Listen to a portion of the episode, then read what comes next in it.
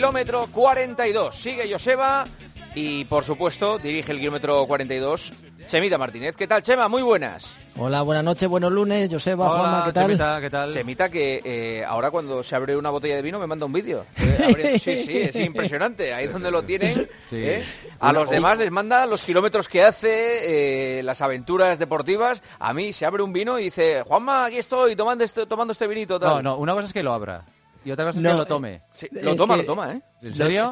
Eh, Joseba, es que el otro día terminamos de entrenar, hacer la fuerza y, el amigo entrenador que me he buscado que dice, no, voy a tomar una copita de vino, digo, hombre, tómatela aquí en casa y vamos a celebrar que hemos hecho la fuerza y la hemos hecho bien.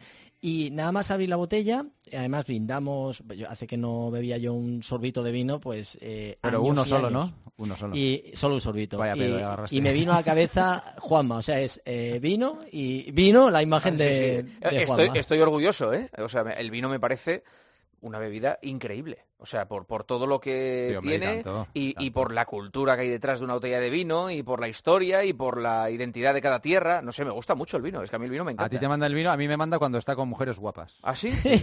O sea, concretamente con la suya. Se acuerda de mí, sí, hombre, con Nuria. Pero sí, sí, cuando está con otras que no es Nuria también. Cuando va a correr con no sé qué, mira con quién estoy. Digo, ah, vale, vale. Claro, a cada uno lo suyo. No sé si no me estarás metiendo en un lío, pero vamos. Pero me acuerdo de vosotros, de los dos me acuerdo de la Eso es importante. mujeres y vino, ¿eh? Eso, decía... No es malo, ¿eh? Julio Iglesias. Me gustan las mujeres, me, gusta, el vino. Si puedo... Aunque también me acuerdo de los kilómetros y el entrenamiento, ¿eh? que eso no lo dejo. ya sabéis que en eso soy ¿Qué tal estás, por cierto? ¿Qué tal estás? Bueno, ahí voy. Eh, tercera semana, ya he empezado a correr esta semanita y voy con eh, eso, con, paciencia. que veo los ejercicios de recuperación son rarísimos. O sea, para recuperar esa zona son, son ejercicios que yo no había visto nunca. Bueno, eh, eh, al final, ¿sabes qué pasa? Que eh, en esto del entrenamiento, pues evoluciona muchísimo y, claro, yo, yo, me he hecho un poco con la antigua escuela de los métodos tradicionales, pero lógicamente ha evolucionado todo mucho, hay muchísimo material, muchísimas nuevas teorías y ahora, pues eso, ayudándome de, David, del máquina que me está ayudando, pues me van haciendo ejercicios para mí muy nuevos, muy novedosos y trabajas de forma diferente, con lo cual le obligas a tu cuerpo a estimularle que la musculatura trabaje de otra forma y provocas no solo que vuelva a nivel de fuerza que, estaba anteriormente, sino que mejore a través de, ese estímulo diferente. ¿no? Y, estoy encantado. Llevo unos cuantos meses, me siento mucho más fuerte. El problema es que como he estado lesionado, pues no lo puedo transferir a la carrera, pero, pero estoy encantado de, trabajar así la fuerza y sobre todo en personas que nos vamos haciendo mayores, el entrenamiento de fuerza tiene que ser prioritario. Al menos dos veces a la semana tendría que ser obligatorio para cualquier persona que hace actividad física. Muy bien. Bueno, hay noticias de este fin de semana. Ha comenzado el World, y me gusta, me gusta muchísimo el nombre, el World Indoor Tour Gold 2022. O sea, que es eh, como el, mundial de, ¿no, Chema? De, pruebas eh, pista cubierta. ya está, el top, el top de las pruebas de, pista cubierta. Y, y, oye, hemos tenido a Maribel Pérez en los 60 que ha ganado. o sea, ha ganado una prueba de velocidad. Y igualando el, récord de España en 7.21 y creo que ha sido, vamos, eh, yo lo estuve viendo, la vi en semifinales, la vi la final y, bueno, una noticia maravillosa para la velocidad española. Y luego también en esa, en esa misma cita que fue en, en Karlsruhe, eh, tuvimos eh, la segunda plaza de, de Jopis en el 60 vallas, que, que, lo hizo de maravilla, 7.59, y luego Mechal que hizo 7.36 en 3.000, 7.36. Y luego se ha marcado el amigo Mechal, no contento con haber hecho el viernes en Carlos sino que se subió al avión, se fue para Jaén y ha quedado el eh, ayer domingo campeón de España de cross junto con Carla Gallardo. Pero vamos, se marcó este, este doble reto desafío que eso está al alcance de, muy mm. poquitos. Y también yo ya me quedo con la pértiga. Ya, Joseba, el amigo Duplantis, ya está intentando. Ya está otra vez, sí, Ya está intentando el récord del mundo en 6.19. Hay que tener, o sea, lo de este chaval es, maravilloso. O sea, yo me quedé simplemente plantado, se van todos los competidores, se queda, saltó 6.02 y de repente ya pone el listón en 6.19, que aquello impresiona. O sea, si tenéis la oportunidad algún día de ir a ver una prueba indoor y ver cómo está la pértiga a 6.19, es una auténtica barbaridad. O sea, cómo este hombre puede saltar un edificio. O sea, es, es, tremendo, es tremendo. Qué bueno. Bueno, pues vamos al tema del día. Es que el otro día. Por expreso deseo del director, no, del kilómetro, sino del partidazo, vamos a hablar de un tema muy recurrente. El otro día, ¿te acuerdas? Tú estabas en la conversación con Charlie Moya. Sí, sí, sí. yo os escuché también. Ah, vale. ¿eh? Estábamos hablando con, con él y de repente me dice, no, no, ya he ido al gimnasio. Eh", y digo, ah, ah, ya has desayunado. Y dice, no, no, no desayuno. No desayuno nunca. Solo se toma un café. Y claro, es un tío que hace deporte y que mm, ese deporte tendrá una exigencia. Entonces, claro, yo digo, vale, hacerlo un día, no desayunar y hacer deporte, bueno, para quemar y tal. Pero esto es, está bien. Yo sé que es un tema que hemos tratado en el kilómetro muchas veces. Es, le resulta muy interesante siempre a la gente este tema. Claro, y es saber, ¿es bueno entrenar sin haber desayunado? ¿Es mejor entrenar sin haber desayunado? O, en función de cada uno merece la pena llenar primero el depósito y luego quemar gasolina. ¿Qué hay que hacer? Yo es que tengo dudas. Bueno, pues está Elisa Blázquez, nuestra nutricionista, con la que hace tiempo que no hablábamos, y ya está en el kilómetro 42 una vez más. Hola, Elisa. Hola, buenas noches. Muy buenas. Eh, la duda es sencilla. ¿Desayunamos o no desayunamos? Pues el problema es que no podemos generalizar, no es tan sencillo. O sea, eh, depende de cada persona, ¿no? Como estabais diciendo ahora. El, ayuno hay que entrenarlo igual que, todo, ¿no? Eh, empezar, o sea, no podemos pretender empezar un ayuno hoy y que nuestro rendimiento mejore. Eso no es así y depende de muchos factores, ¿no? El problema es que a veces el ayuno se considera que hago ayuno intermitente ya es una dieta. No, lo que hay que valorar es realmente lo que comes, lo que has comido el día anterior, cómo has descansado, si tienes estrés, no tienes estrés. Y en función de eso habrá para mucha gente que es fantástico, o sea, hay mucha gente que le ayuda y se puede y, y tiene sus beneficios y hay otros que no lo aguantan, que les da un bajón de energía porque al final necesitamos nuestras reservas energéticas para nuestro rendimiento y para nuestra productividad y no le va bien y hay que practicarlo más poquito a poco. Elisa, buenas noches. Mira, yo, el otro día cuando estaba escuchando a, Carlos Moya que decía, digo, si llevo haciendo yo eso 20 años, lo mismo. O sea, yo me levanto, me tomo mis dos, tres, cuatro cafés aguados sin azúcar y luego acudo a entrenar y lo, y lo llevo haciendo de, forma continua durante muchísimos años. Y lo decía eh, Charlie, digo, ostras, eh, uno como yo. Y lo que yo tengo dudas es que si ese eh, yo hay veces que tengo un entrenamiento de series y sí que lo que hago es a lo mejor es llenar un poquito los depósitos, a lo mejor tomo una tostada, tomo a lo mejor unos huevos revueltos, pero sí que para entrenamientos normales utilizo pues lo que preguntaba Juanma, ese, ese, ayuno, pero para solo con el café, ¿eh? sin azúcar, y luego cuando tengo algún entrenamiento sí que incorporo algo. Y entonces imagino que eh, sí que es cierto que en función del tipo de entrenamiento tienes que tomar alguna medida, ¿no? Claro, sí. O sea, si tú vas a hacer em, series, vas a cambiar de intensidad o, por ejemplo, en ejercicios de fuerza, sí que se suele recomendar que, que, comes, que comas algo antes, ¿no? Que, pues tengas tus reservas de combustible, de, glucógeno llenas.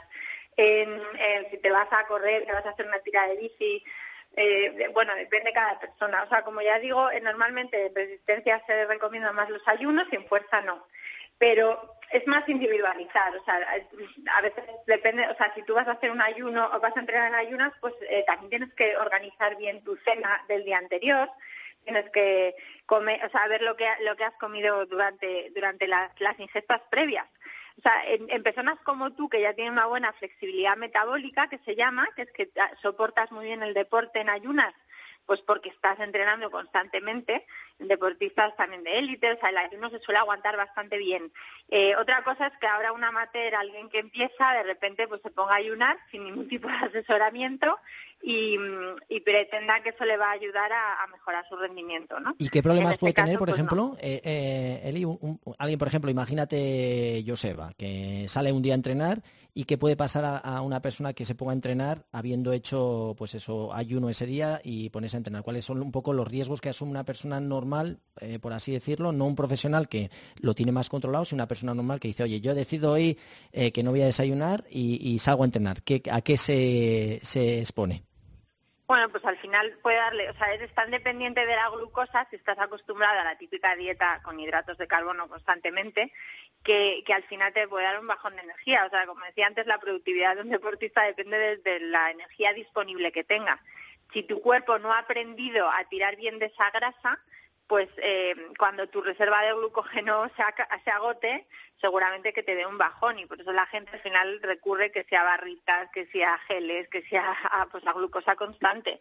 Entonces, el que tú seas capaz de entrenar sin esos recursos de energía fácil eh, es, es, fantástico y es muy bueno para el deportista, pero pues, eh, necesitamos practicarlo. Oye, ¿y, cuál es el beneficio? Si tu cuerpo aguanta, ¿cuál es el beneficio de, entrenar, de hacer un entrenamiento en ayunas? Joder, pues que quema, pues la energía que ya tienes ahí, ¿no? Guardada. Claro, tiras mejor de tus grasas. Luego se ha oh. demostrado que el efecto anabólico de la ingesta posterior, o sea, lo suyo es que tú hagas deporte y después del deporte comas.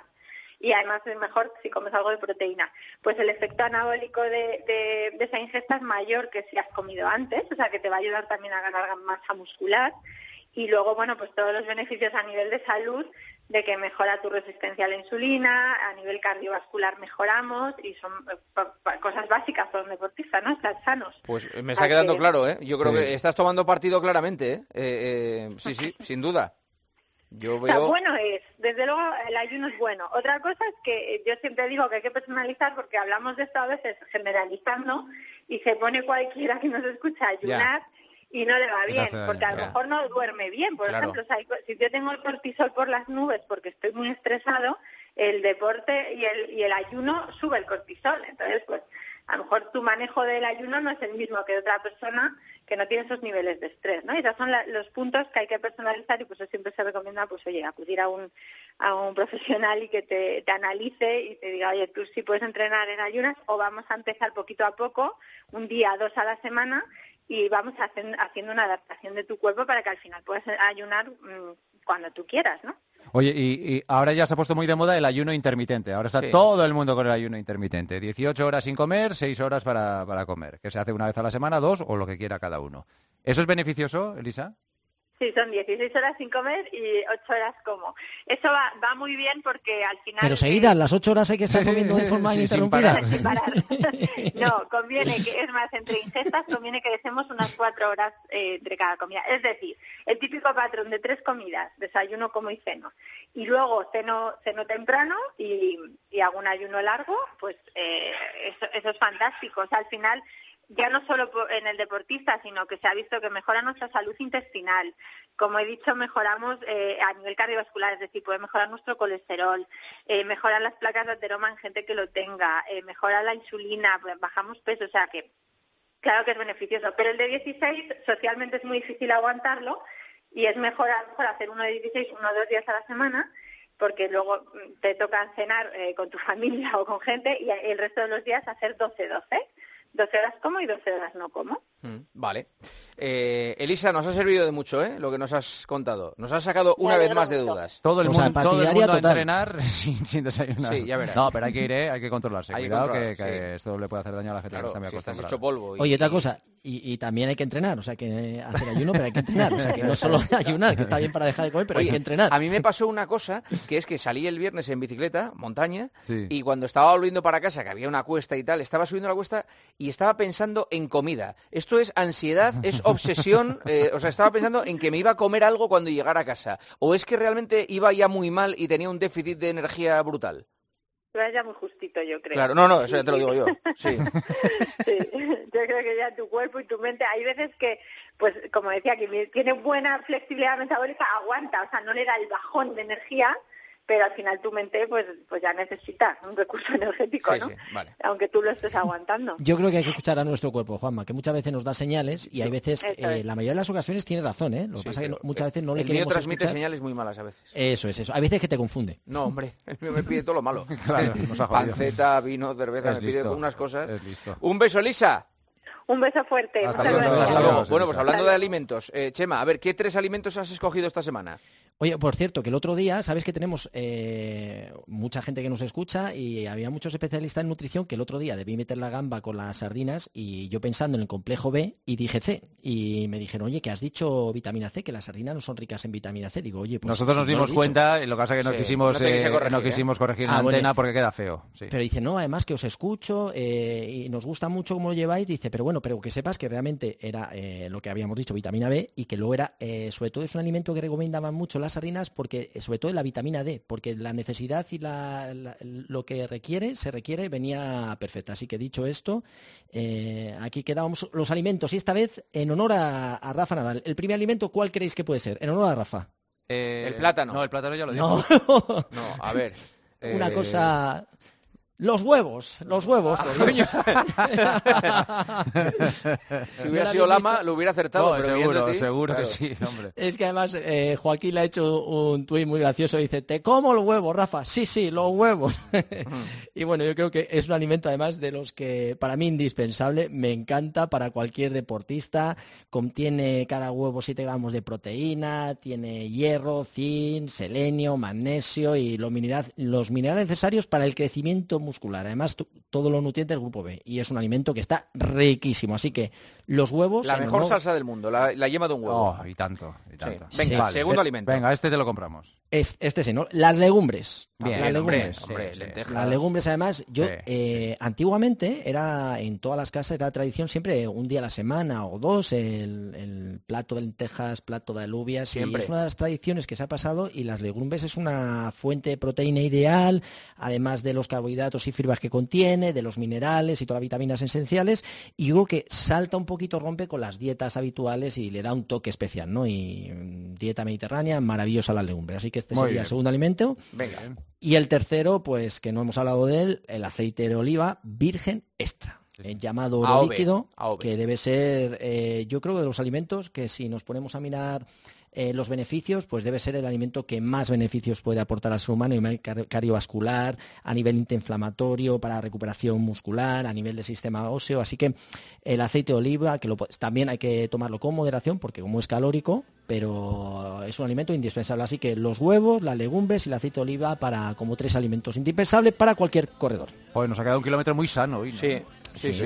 Muy bueno, rico, hemos con la copita de vino, pero bueno. ¿eh? Es verdad, es verdad, es verdad. La copita de vino es, sana. es sana. sí. Es sana. Una para el cuerpo y para la mente. Sí, sí, sí. Antes solo una copita, ¿eh? sin abusar. No la botellita entera, la copita. Efectivamente. Yo tomo siempre una copita solo.